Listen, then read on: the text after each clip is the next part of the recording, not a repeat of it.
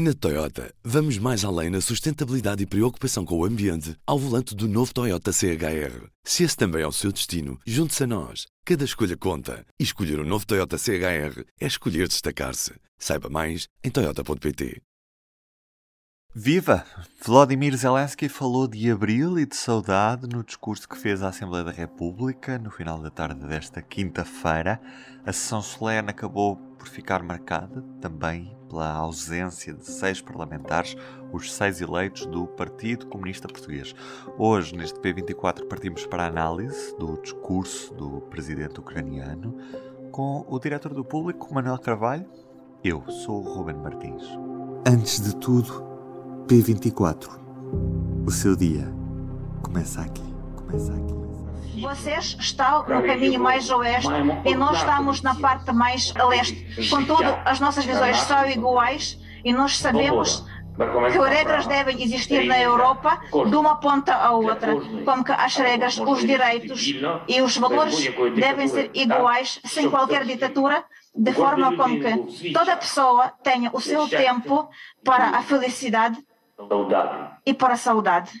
Foram 14 minutos de discurso com algumas referências a Portugal. Zelensky tem-no feito nas várias oportunidades que tem para falar aos parlamentos nacionais. Aproveita para dar a conhecer a situação do país e também para comparar com marcos históricos desses países. Assim o fez também em Portugal.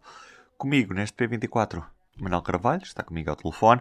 Manuel, o que é que fica deste discurso do presidente ucraniano? Bom, uh, não fica nada de particularmente relevante, nem nada de particularmente memorável, excetuando talvez uh, a prova, mais a confirmação, de que aqui, como em todas as participações de Vladimir Zelensky, ele faz o trabalho de casa e tenta sempre, portanto, introduzir uma nota da agenda ou da história nacional em cada um dos parlamentos, em cada um dos países onde fala.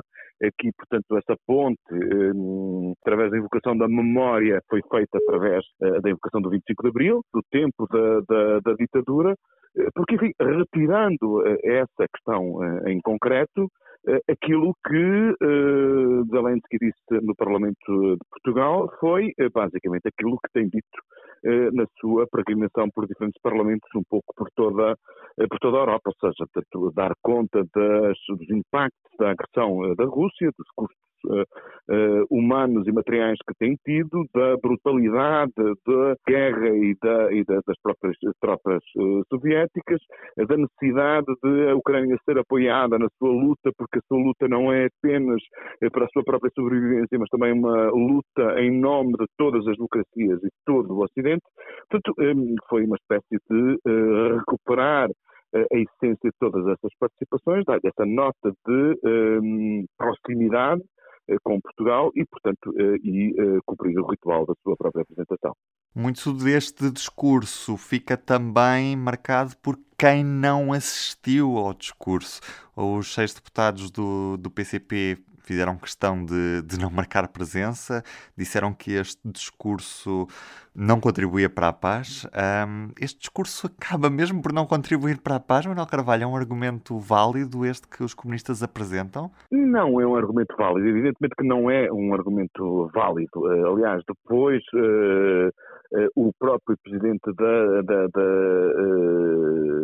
Assembleia da República, Augusto Silva, disse que a Ucrânia, defendendo-se a si própria, está a defender-nos a nós todos. De alguma forma, ou está a defender o código de valores, que são os valores do Ocidente e, principalmente, portanto, a existência de, um, de, uma, de, de relações internacionais portanto, baseadas no direito e não na arbitrariedade ou na, ou na, força, na força das armas. Portanto, não tem razão absolutamente nenhuma o Partido Comunista, mas, enfim, também me parece que hum, não há aqui nenhuma novidade. Depois do Partido Comunista ter tomado esta posição, que tem sido muito difícil de gerir, eh, que tem uh, trazido muitos custos políticos para, para o partido, muitas críticas, inclusivamente internas, algo que é muito raro eh, na própria, na própria tradição do, do, do PCP, ehm, aquilo que uh, aconteceu, a, ausência Uh, a falta de comparência do, do, do Partido Comunista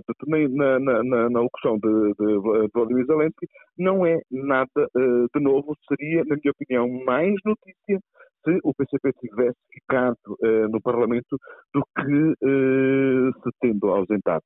Acho que o PCP criou uma dificuldade para si próprio e agora, portanto, o pior que lhe podia acontecer, eh, julgo eu, era eh, ser incoerente com essa sua própria inconsistência e com eh, essa própria posição indefensável na qual se, se, se, se enredou. Uhum. No final do discurso de Vladimir Zelensky, tomou a palavra o Presidente da Assembleia da República, Augusto Santos Silva, que deixou claro ao Presidente ucraniano que pode contar com Portugal. Pergunto-te, Manel, se na tua visão Portugal tem feito tudo o que podia para apoiar a Ucrânia nesta guerra ou ainda estamos longe do que outros parceiros europeus têm estado a fazer pela Ucrânia? Vamos lá pôr as coisas nos seus devidos termos. Portugal uh, não tem capacidade de influenciar o destino uh, do conflito, como tem, por exemplo, a Alemanha, como tem a França, como tem a Itália ou até como tem a Espanha. Uh, somos um pequeno país, uma pequena economia que uh, temos uma escassíssima dependência do petróleo e do gás da Rússia. As nossas relações comerciais com a Rússia são praticamente incipientes. Portanto, nós aqui, no que diz respeito à resposta que está a ser dada à Rússia através das sanções, temos muito pouco protagonismo. Aquilo que uh, compete a Portugal fazer é estar uh, solidariamente ao lado e sem qualquer tipo de equívocos dos outros parceiros da União Europeia. E aí acho que é fácil de perceber que Portugal tem estado completamente comprometido com aquilo que tem sido a estratégia e o posicionamento europeu relativamente à guerra. Portanto, aí não há qualquer tipo de, de equívocos, nem nas palavras, e parece-me a mim também nem nos actos. Ou seja, aquilo que Portugal fez, a facilidade com que eh, adotou a sua legislação para acolher, eh, num regime de emergência, eh, refugiados ucranianos, o envio de armas dentro daquilo que são as nossas parcas capacidades militares, a solidariedade institucional, o apoio político que foi dado, a condenação que foi feita ao o regime de Vladimir Putin desde o primeiro momento mostram que, eh, enfim, e em síntese à pergunta que tu, eh, que tu fazes, eh, mostram claramente que Portugal fez aquilo que podia e fez aquilo que devia, mesmo que uh, aquilo que são as consequências do que fez não sejam tão importantes, evidentemente, como se fosse a Alemanha. Ou seja, se Portugal decidir não importar mais petróleo ou gás da Rússia, isso não tem praticamente consequências nenhumas para a Alemanha tomar a mesma decisão, evidentemente que a realidade muda completamente. Manuel, muito obrigado. Um grande abraço, Cuba. Antes de fecharmos este P24, nasceu um novo azul no público. Acaba de nascer o Azul, o novo projeto do público de jornalismo ambiental. Porquê Azul? Em 1990, a sonda espacial Voyager 1 tirou uma fotografia da Terra a 6 mil milhões de quilómetros de distância. Um pálido ponto azul, menor do que um pixel. O astrónomo Carl Sagan descreveu como esta imagem sublinha a nossa fragilidade. To me, it underscores our responsibility to deal more kindly with one another and to preserve and cherish the pale blue dot, the only home we've ever known. O nosso pálido ponto azul que é preciso proteger. O azul é para acompanhar no site do público, em podcast, nas redes sociais e na edição impressa. O áudio que acabamos de ouvir foi da responsabilidade da Aline Flor, que fez o corte e costura deste pequeno teaser. Eu sou o Ruben Martins. Nesta segunda-feira temos o feriado, 25 de abril. Eu estarei então de volta só na terça-feira com a análise à segunda volta das eleições presidenciais em França. Vou ficar, como sempre, à sua espera. Até lá, tenham um bom fim de semana. O público fica no ouvido. Na Toyota, vamos mais além na sustentabilidade e preocupação com o ambiente ao volante do novo Toyota CHR. Se esse também é o seu destino, junte-se a nós. Cada escolha conta. E escolher o um novo Toyota CHR é escolher destacar-se. Saiba mais em Toyota.pt.